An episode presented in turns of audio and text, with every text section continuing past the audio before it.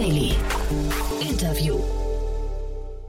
Guten Tag und herzlich willkommen bei Startup Insider Daily. Am Mikrofon ist Michael Daub und ich begrüße euch in unserer Nachmittagsausgabe.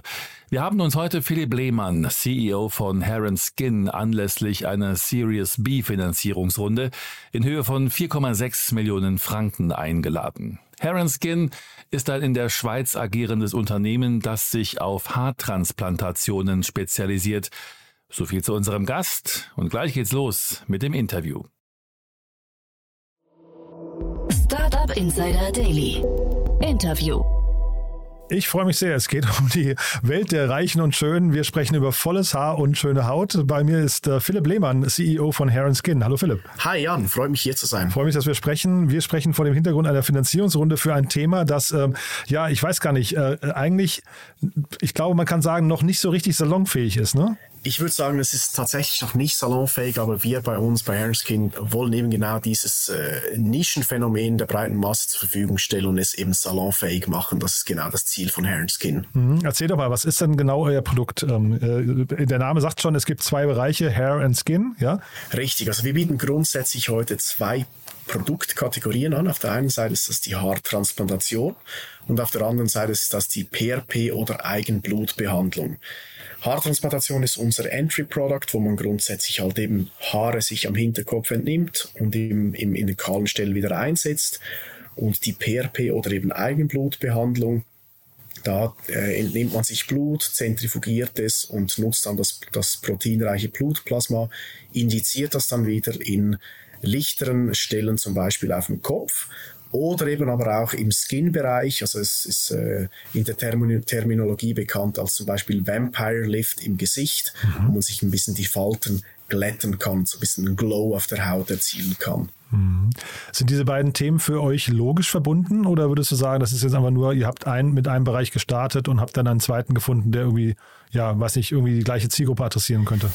Rückblickend ist es immer einfacher, die Dots zu connecten. Aber eigentlich war es so, wir haben mit Haartransplantation gestartet, dann gemerkt, hey, da gibt es doch dieses PRP, was eigentlich vor allem in, in, in anderen Ländern, allen voran der Türkei schon bekannt war, haben wir dann eigentlich in der Schweiz bei uns so mehr oder weniger eingeführt, darf ich sagen. Und dann gemerkt, hey, mit der gleichen ähm, Mesogan heißt das, dieser Apparat, mit dem wir die, das Blutplasma initiieren, haben wir gemerkt, das kann man ja eigentlich auch im Gesicht indizieren. Also einer unserer Gründungsinvestoren, der Dr. Omar Harun, hat das bei sich in der Klinik schon so angewendet. Und deshalb sind wir eigentlich draufgekommen, hey, wir haben damals gestartet als New Hair AG und haben gemerkt, hey, das können wir auch auf Skin, auf das Produkt Vertical Skin applizieren. Und so sind wir eigentlich zu Hair and Skin gekommen. Also eigentlich mehr oder weniger ein Zufall, aber haben gemerkt, hey, dieses, dieses Thema kann man auf weitere Produktverticals ähm, skalieren. Das ist das, was wir mhm. jetzt machen.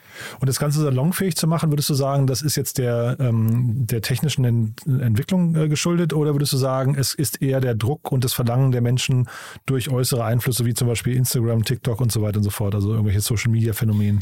Also ich glaube, es ist folgendermaßen. Das eine ist die, äh, das, das piktorale Marketing, was du gerade ansprichst mit Social Media. Das, das hilft uns natürlich extrem, das ganze Thema salonfähig zu machen. Andererseits aber auch halt die Verfügbarkeit oder wir wissen Leute mit Haarausfall, die, die haben oftmals einen langen Leidensweg, verschiedene andere Alternativmethoden, Medikamente etc. schon probiert, mhm. teilweise erfolglos, teilweise mit Erfolg, aber Nebenwirkungen und jetzt ist halt plötzlich das Thema Haartransplantation in der Schweiz breitflächig verfügbar. Man muss nicht mehr in ein anderes Land reisen oder man muss nicht mehr irgendeine Einzelklinik äh, in der Schweiz besuchen, die es zwar gibt, aber horrende Beträge verrechnen. Das ist nicht mehr nötig. Also entschließen sich auch deshalb mehr Leute bei uns die Behandlung tatsächlich durchzuführen. Wie groß ist denn der Markt, den ihr jetzt adressiert? Also es klingt ja, wenn ich dir jetzt gerade zuhöre, klingt es ja so, als wäre der Markt gerade am äh, Aufwachen. Ähm, kann man das beziffern, wie groß, ähm, wie groß der Markt ist und wie groß er mal sein wird? Schwierig in absoluten Zahlen direkt so zu beziffern, aber was wir merken, wir haben eine, wir haben absolute Lead-Höchststände bei uns. Also äh, wir haben über 6000 Patientinnen und Patienten in den ersten zwei Jahren behandeln dürfen. Das ist schon mal das eine. Und wir merken halt, es zieht immer weiter an. Wir öffnen ja ziemlich stark und, und regelmäßig neue Locations. Und wir merken halt, die, die, die sind alle selbsttragend nach spätestens sechs Monaten. Und die Nachfrage ist gigantisch. Hm. Weil, also wir, sprechen ja vor dem Hintergrund einer Finanzierungsrunde, ne? Also äh, in diesen Pitches muss man ja immer irgendwie, äh, zumindest ein Total Addressable Market mal irgendwie definieren. Ne? Was würdest du sagen? Äh, was sind denn also eure Prognosen gerade? In Bezug auf den Total Addressable Market sagen wir, also grundsätzlich folgendermaßen, bei uns für die Haartransplantation sagen wir, äh, es ist eigentlich es ist für mich wirklich schwierig, jetzt eine absolute Zahl zu nennen, aber grundsätzlich das ist noch lange nicht, noch lange nicht erschöpft. Mhm. Wir, mit, der, mit der Gesellschaft, die halt äh, tendenziell aufgrund des Lebensstils immer mehr Haarausfall haben wird, glauben wir, dass, dass wir erst ganz, ganz am Anfang sind. Und eben auch mit dem, mit dem, äh, mit dem Skin-Bereich haben wir noch ein riesengroßes Vertical, wo mhm. wir, wo wir auch noch überhaupt nicht ange, also an, berührt haben, eigentlich, touched haben. Mhm. Was würdest du denn sagen? Also von außen betrachtet klingt das nach einem relativ komplexen Produkt, ne? weil ihr die Kunden akquiriert und dann hinterher auch die Behandlung durchführt. Warum habt ihr euch nicht nur auf eins von beiden entschieden äh, oder konzentriert zusammen? Zum Beispiel ihr macht einen Layer zur, äh, zur Kundengewinnung und äh, wer das hinterher um, ummünzt oder umsetzt, ist dann eigentlich äh, für euch egal. Ihr verdient aber trotzdem an der Transaktion Geld. Nee, für uns ist genau das Punkt. Wir wollen eigentlich alles aus einer Hand bieten. Also wir wollen die, die Ärzte sind bei uns angestellt. Das sind keine, wir sind keine Vermittler, sondern wir sind wirklich die Klinik. Bei uns kannst du als Patient jederzeit reinkommen, 365 Mal im Jahr. Du zahlst einen Flat-Betrag und nicht mehr, nicht weniger. Mhm. Und das, das wollen wir genauso anbieten. Wir wollen auch sicherstellen, dass die Qualität von uns kommt und nicht von irgendeinem, von irgendeiner Partnerklinik irgendwo in Europa. Mhm. Diese, also das, das hört man ja selten, ne? diese Flat Fees. Ähm, wie kriegt man das äh, sauber kalkuliert? Grundsätzlich äh, ziemlich einfach. Wir wissen, was unsere Kosten sind und wir haben fixe, äh, fixe Kontrolltermine über ein ganzes Jahr, über die wir einen, jeden Patienten, die Patientin behandeln oder mhm. begleiten nach einer Transplantation. Die kalkulieren wir ein und am Ende des Tages ist bei uns natürlich auch klar, wir, wir sind so breit jetzt aufgestellt in der Schweiz, wir machen das auch über die Masse. Also uns ist wichtig, nicht einfach nur die 10% äh, an Klientel abzuholen, die halt bereit sind, die 20.000 Franken für eine Haartransplantation zu zahlen, mhm. sondern eben diejenigen Leute, die halt einen kleineren, ein kleineres Budget zur Verfügung haben. Aber am Ende des Tages über die Masse machen wir es halt auch. Hm. Wie, wie ist denn das, wenn, wenn, äh, vielleicht kannst du mal so, ohne jetzt Namen zu nennen natürlich, aber von eure Kunden, die Reaktion der Kunden, also natürlich wirst du jetzt sagen, äh, die ist phänomenal, aber äh, nichtsdestotrotz, dieser, dieser Moment der hinter dieser Hemmnisüberwindung, ne? man kommt zu euch und hat vielleicht lange mit dem Problem schon gekämpft und wie sind da so die Reaktionen? Kannst du uns da mal teilhaben lassen? Genau, also die meisten haben tatsächlich einen langen Leidensweg oder zumindest einen langen Weg, wie sie es, was sich überlegt haben, sowas mal zu machen, so einen Eingriff. Und wir, wie soll ich sagen, also wir helfen denen halt einfach diesen, diesen, diesen, diesen Leidensdruck zu lösen über, über unsere Produkte. Mhm. Und was die uns halt sagen, ist, es ist gut, dass es in der Schweiz verfügbar ist, weil viele, die bei uns halt hinkommen, die wollen eben gerade nicht in ein Flugzeug steigen, irgendwo in einer fremden Sprache sich über so einen, so einen doch einen großen, also gefühlt großen Eingriff äh, dem unterziehen lassen, sondern die wollen es in der Schweiz haben, wollen ein gewisses Vertrauen zum behandelnden Arzt haben. Mhm. Und das ist, glaube ich, einer von unseren von unseren USPs, ja. Hm. Auf eurer Webseite war zu lesen, dass ihr Schweizer Marktführer seid. mit, mit wem vergleicht ihr euch denn da? Da gibt es verschiedene Mitstreiter, äh, ohne jetzt Namen zu nennen. Es gibt andere Kliniken, die sind sehr mit einem sehr ausge, also sehr, sehr ausführlichen Produktportfolio unterwegs in mhm. der Schweiz, im Raum Zürich, die es schon länger gibt als mhm. uns. Aber in Bezug auf, auf unser Produkt, also die Haartransplantation und PRP, sind wir ganz klar in Bezug auf die Anzahl und den Ums Anzahl durchgeführter Behandlungen und Umsatz sind wir ganz klar Marktführer. Mhm.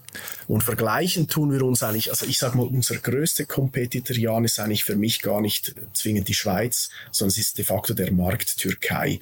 Aha. Das ist der Markt, wo die allermeisten äh, Leute immer noch hingehen, äh, um sich äh, irgendeiner Schönheitsoperation unterzuziehen. Also es, Türkei ist derjenige Markt mit der höchsten Dichte an Schönheitschirurgen. Absolut gesehen ist die USA der größte und, und gefolgt von Brasilien sind die größten Märkte. Aber mhm. in Bezug auf die Dichte und Anzahl durchgeführten Transplantationen auf, auf die Chirurgen ist die Türkei da Vorreiter. Und wir wollen eigentlich eben gerade sagen, hey, du musst nicht in die Türkei reisen, du kannst es auch hier in der Schweiz machen kannst wieder am Abend nach Hause gehen zu deiner Family, du bist einfach da und du kannst jederzeit, wenn es irgendein Problem gibt, komm einfach wieder rein.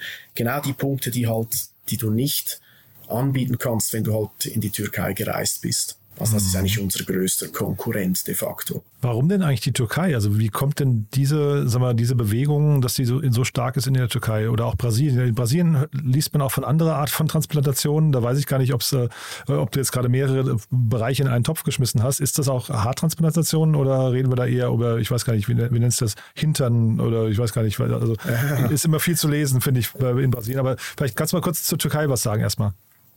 Genau, also allgemein. Ich habe vorher tatsächlich mehrere äh, Themen aus der plastischen Schönheitschirurgie eigentlich in einen Topf geschmissen. Ja, also ja, genau. Nasen dazu, Brustoperationen, ja. Zähne und so mhm. weiter, gehört alles dazu. Und ganz ehrlich, wie das in der Türkei gewachsen ist, das, das kann ich dir nicht mal sagen, das ist irgendwie historisch bedingt. Und warum spannend, das mit den ne? Haaren, ja. warum das mit den Haaren ist, pff, weiß ich nicht. Also Haare haben da offenbar einen großen Stellenwert, oder? okay. ja. ja, das kann ich dir nicht mal beantworten, ehrlich gesagt. Nee, ist interessant, weil ich hatte mal die äh, Sophie Chung hier von äh, Kuno Medical und die hat auch gesagt, äh, die, die vermitteln ja quasi, ähm, äh, sag mal, ich glaube zum Teil auch Schönheitsoperationen äh, eben aus der Türkei hier nach Deutschland und deutsche Patienten. Und sie hat eben auch davon gesprochen, dass die Türkei da so führend ist. Und das ist mir nur hängen geblieben, deswegen dachte ich, ich frage dich mal. Das ist für mich erschließt sich das von außen nicht.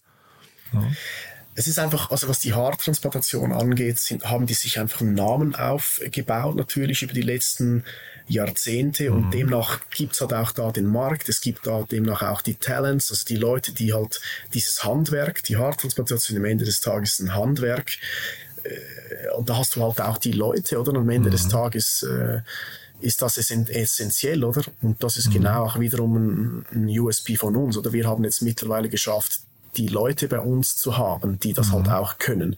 Und das ist, glaube ich, etwas, was die meisten hier ich würde sagen, also in der Schweiz, wo ich es beurteilen kann, mhm. die meisten eben nicht haben eigene Transplanteure oder eigene, eigenes Personal, sondern es ist oftmals mhm. einfach über Freelancer ähm, sichergestellt. Und die Freelancer kommen natürlich, natürlich dann auch aus der Türkei, meistens. Jetzt war zu lesen, ihr habt 16 Niederlassungen gerade in der Schweiz ne, und äh, wollt dann nochmal expandieren innerhalb der Schweiz. Wann kommen denn die anderen Länder dran? Richtig, also wir gehen in der Schweiz dieses Jahr auf 20, dann nächstes Jahr auf 25 Locations und dann haben wir ein Filialnetz, was wir glauben, ist in der Schweiz ausreichend, um wirklich alle Sprachbereiche abzudecken. Nächst, also die, die Internationalisierung ist mit einem Proof of Concept so ab Q4 2023 angedacht und dann Rollout ab 4 ab 24er. Mhm. Und sind das Und, Themen, achso, Entschuldigung, ja?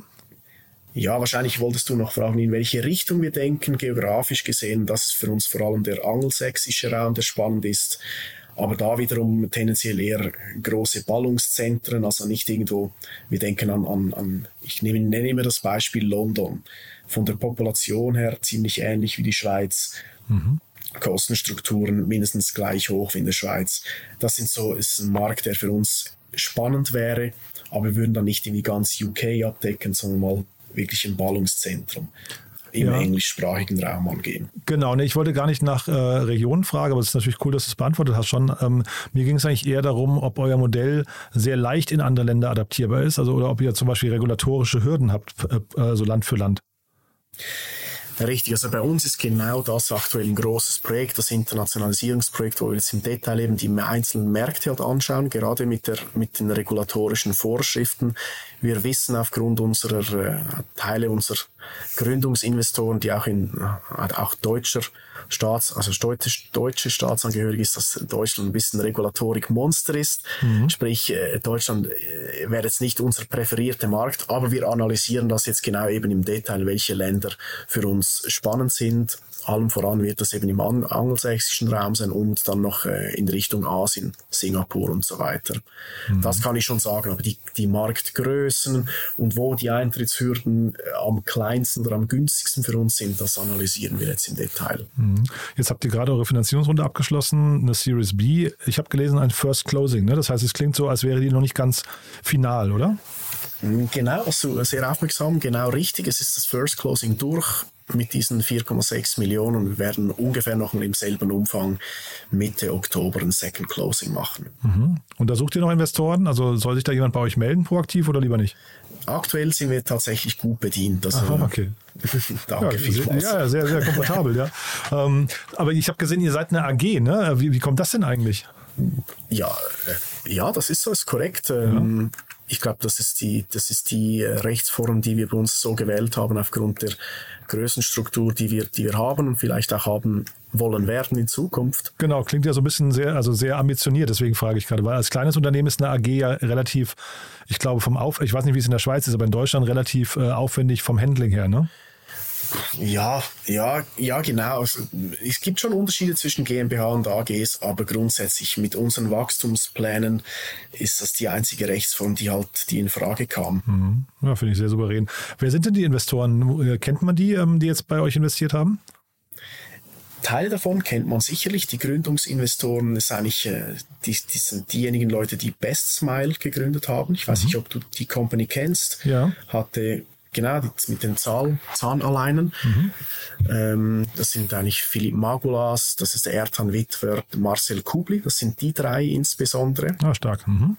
Dann äh, haben wir noch einen Schönheitschirurgen, plastischen Chirurg, eigentlich eine Koryphäe aus, der, aus Zürich, das ist Dr. Omar Harun, hatte ich vorher schon mal angesprochen. Mhm.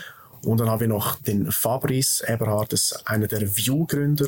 View kennt man in Deutschland sicherlich auch mit den, mit den Brillen. Mhm, okay. Die mischen da den Brillenmarkt etwas auf. Das sind so die wichtig, wichtigsten Gründungsinvestoren. VIU, ne, geschrieben, glaube ich, oder? Genau, ja, ganz mh, genau. Genau. Mhm. Sehr spannend. Also das heißt, wir haben jetzt über die nächsten Schritte von euch schon gesprochen. Gibt es denn irgendwelche Herausforderungen, die dich irgendwie nachts nicht schlafen lassen, wo du denkst, boah, da bin ich noch nicht ganz sicher, ob es klappt und wenn es nicht klappt, wird es ein Problem? Nachts nicht schlafen lassen, äh, da braucht es viel, aber okay. es gibt mega, es gibt brutal viele Herausforderungen natürlich. Aber also erstmal, wir sind mega zufrieden, wie es läuft mit der, mit der, äh, mit der, mit der Nachfrage bei uns. Das ist das Schöne. Mhm. Was essentiell ist bei uns, ist immer das Thema Personal. Also wir sind ja jetzt mittlerweile, mittlerweile 140 Mitarbeitende schon über diese 16 Locations, wachsen mega schnell und halt, dass diese vom Headquarter, diese brutal gute Stimmung, die wir haben, sich skaliert auf alle Standorte. Das ist, das ist uns ein riesengroßes Anliegen. Das ist der Spirit, der Startup-Spirit, ob trotz der, des schnellen Wachstums halt eben überall vorhanden bleibt. Das mhm. ist eine. Und auf der anderen Seite ein, ein zentrales Projekt ist für uns die Academy. Mhm. Wir bauen ja gerade die Academy auf, wo wir halt unsere eigene eben wie ich angesprochen habe, unsere eigenen Transplanteure auch ausbilden, mhm. zertifizieren lassen. Und das ist für mich so ein äh, strategisches Projekt, das essentiell wird, weil am Ende des Tages ist, wenn wir so viele Haartransplantationen verkaufen, wollen wir die auch irgendwann mal dann äh, deliveren, oder? Und das ja, ist, okay. äh, sprich, für uns ist mehr der Punkt, wie können wir der Nachfrage äh, Herr werden? Also wir brauchen mehr Leute. Das ist äh, mehr motivierte Leute, die uns helfen, unsere Reise zu joinen. Mhm, das heißt, Investoren sollen sich nicht melden, aber Mitarbeiter gerne, ja? ja, nicht alle Mitarbeiter, vor allem Leute, die transplantieren können, ist immer gut. Aha. Gute Ärzte ist spannend und natürlich auch Headquarterstellen, so der, der Overhead. Gute Talents sollen sich jederzeit gerne bei mir persönlich melden und dann, mhm. äh, dann schauen wir weiter. Was cool. die Investoren angeht, sind wir aktuell äh, gut bedient. Ich würde sagen, bis sicherlich Ende 2023 für aber größere Internationalisierungsrunden, äh, wenn Leute wirklich eine größere Internationalisierungsrunde dann mit uns durchführen wollen, dann äh, sehr gerne auch bei mir melden. Mhm. Wie findet ihr eigentlich eure Kunden? Ist das ein komplizierter Prozess? Weil ich kann mir vorstellen, ähm, also so, so, es gibt so ganz viele, so, so diese, diese, ich weiß gar nicht, was sind das so Grabbel, Grabbelheftchen, die dann irgendwie voll sind mit irgendwelchen, äh, äh was ich wahrscheinlich solchen Inseraten, jetzt volleres Haupthaar und was weiß ich was, ne? Ähm, das heißt, man muss da wahrscheinlich schon aufpassen in der Markenbildung, dass man eben nicht in so einer Ecke ähm, äh, landet, wo man, äh, weil man potenziell mit unseriösen Mitbewerbern umgeben ist, oder? Absolut nein. Also wichtig vielleicht für unser Geschäft. Wir tun zwei Dinge sehr gut, würde ich mal mit ein bisschen Selbstvertrauen sagen. Erstens Prozesse. Wir sind 100% digitalisiert. Unsere ganze Customer Journey 100% digitalisiert. Und zweitens Online-Marketing. Wir akquirieren den allergrößten Teil unserer Kundschaft online. Mhm. Das ist über Paid oder Organic oder Direct Channels halt kommen die Leute rein. Auch hier natürlich Social Media ein wichtig, sehr wichtiger Akquisekanal für unsere Leads. Und das halt wirklich die ganze Customer Journey vom Termin vereinbaren über unsere Website bis hin zur Vertragsunterzeichnung und dann die Aftercare über eine App. Alles komplett digitalisiert. Mhm. Also, nee, wir sind nicht in irgendwelchen merkwürdigen Schmuddelheften drin, mhm. überhaupt nicht, sondern wir sind nur online. Mhm. Ja, ich hätte fast gedacht, dass für euch das Thema Content Marketing eigentlich so der Hauptkanal ist, ne? dass ihr im Prinzip äh, erklären müsst, was ihr da macht, ähm, weil ansonsten. Immer mehr. Ja, ne? Immer mehr immer mehr. Also zunächst mal, oder, ist auf der einen Seite der, natürlich am Anfang muss ein bisschen mehr die Leads noch einkaufen über die gängigen Kanäle, aber jetzt Content Marketing ist extrem wichtig. Also wir, mhm. ihr, wir investieren stark wirklich in, in, äh, in, in auf einer Seite Blog-Content natürlich, äh, mhm. textlicher Natur, aber immer mehr eben auch in Video, weil ich glaube, Zukunft genau, hier, ja. mhm. Video ist hier, ist hier äh, das, das Medium to go, ja. Und wie ist so das Thema Influencer-Marketing? Weil wir hatten ja jetzt gerade am Anfang drüber gesprochen, so die Welt der Instagram- und, und äh, TikToker-Creator. ist das nicht eigentlich ein, ein, Thema für euch, wo ihr im Prinzip, also ich sag mal, wahrscheinlich gibt es doch eine ganze Reihe, zumindest unter den männlichen Creator, eine ganze Menge, die irgendwie, äh, weiß nicht, wenig bis kein Haupthaar haben, ne? Mit denen irgendwie sowas mal irgendwie live durchzuziehen. Sind das so Dinge, die, die, die man machen kann oder ist das eher, ähm, eher nicht euer, eure Ecke? Doch, doch, absolut. Also Influencer Marketing. Also ich kann so viel sagen. Wir pflegen einen sehr engen Austausch mit, äh, mit der Influencer Community. Es werden auch gerade in den nächsten Wochen noch äh, sehr spannende und lustige Inhalte hier auf, den, auf Insta und, und äh, TikTok, by the way, wird ja auch immer wichtiger für ja, uns genau. Äh, publiziert. Also nee, Influencer und die, die Content Creators, wie sie auf TikTok heißen, super wichtig. Ja. Mhm. Da müssen wir doch eigentlich, also hier, äh, wie heißt der, Jürgen Klopp zum Beispiel, ist da so ein, so ein Kandidat, der irgendwie, glaube ich, sich auch öffentlich dazu bekannt hat, dass er eine Haartransplantation oder, oder Elton John, ne, das sind da so Kandidaten. Äh, wahrscheinlich muss man doch solche eigentlich nur clever nutzen und dann so augenzwinkernde Kampagnen Kampagnen daraus machen, ne? Ganz genau, so ist es bei uns. Ich erinnere mich, vor ein paar Monaten hatten wir mal so einen Post, Organic Post, so mit ein paar Promis, Roger ja. Federer, Elon Musk und wie sie alle heißen, Aha. eben den Kloppo. Wer von denen hat eine HT gehabt, also eine Haartransplantation, wer nicht? Und es war der, genau. derjenige Post, der mit Abstand am meisten äh, letztendlich geklickt wurde. Das ist, ein, das ist, ein, Thema, das beschäftigt die mhm. Leute und eben durch die Promis, die es halt auch machen, gewinnt das Thema wiederum an Salonfähigkeit. Mhm. Wobei man natürlich auch sagen muss, es gibt ja auch so Leute wie Bruce Willis und so weiter, die, ähm, glaube ich, Mut zur, wie sagt man, Mut zur Glatze haben, ne? Oder so. Das ist ja, glaube ich, ist, äh, muss man, glaube ich, auch akzeptieren, dass es also, ne, das ist jetzt nicht hier eine Zwangsläufigkeit, nur weil wir jetzt da gerade drüber sprechen. Ähm, ich glaube, jeder darf sich so, so wohlfühlen, wie er ist, ne? Finde ich absolut auch. Also ich selber trage ja auch sehr kurzes Haar. Äh, mein Geschäftsleitungskollege Adem Ademi äh, hat selber eine Glatze. Also wir wissen, was es heißt, mhm. als Mann kurzes Haar oder, oder wenig Haar zu haben. Mhm. Am Ende des Tages glaube ich, nur diejenigen Personen, die sich unwohl fühlen, sollen mhm. einen entsprechenden Eingriff machen. Also das ist extrem wichtig. Und wie eingangs gesagt, wenn du einen längeren Leidensweg hinter dir hast, dann bieten wir die Möglichkeit, dein Leben eigentlich zum Besseren tatsächlich zu ändern. Mhm. Deshalb ist ja unser Slogan auch Time to Change. Ja. Und das leben wir bei uns aktiv. Mhm. Jetzt habe ich gerade eben so eigentlich so selbstverständlich so getan, als, als beträfe das nur Männer. Wie, wie, wie hoch ist denn eigentlich die Männer- und Frauenquote bei euch? Ja, es ist schon ein männerlastiges Geschäft. Also bei, ja. was die Haartransplantation angeht, sind tatsächlich sind 85 Prozent sind Männer. Okay. Es gibt aber auch ein paar Frauen, die das machen. Oder mhm. das ist im Gesellschaftsbild jetzt nicht so so oft ersichtlich, sage ich, aber es gibt tatsächlich Frauen, die halt eine Haarlinie weiter hinten haben, mhm. die es ein bisschen weiter nach vorne gesetzt haben wollen, haben wir auch. Ja. Und wird, ist auch, ist auch bei Frauen ist es noch weniger salonfähig, sage ich jetzt mal, mhm. weil bei einer Haartransplantation, die, die, die führt man grundsätzlich, nicht immer, aber grundsätzlich so durch, dass man die Haare abrasiert zunächst mal.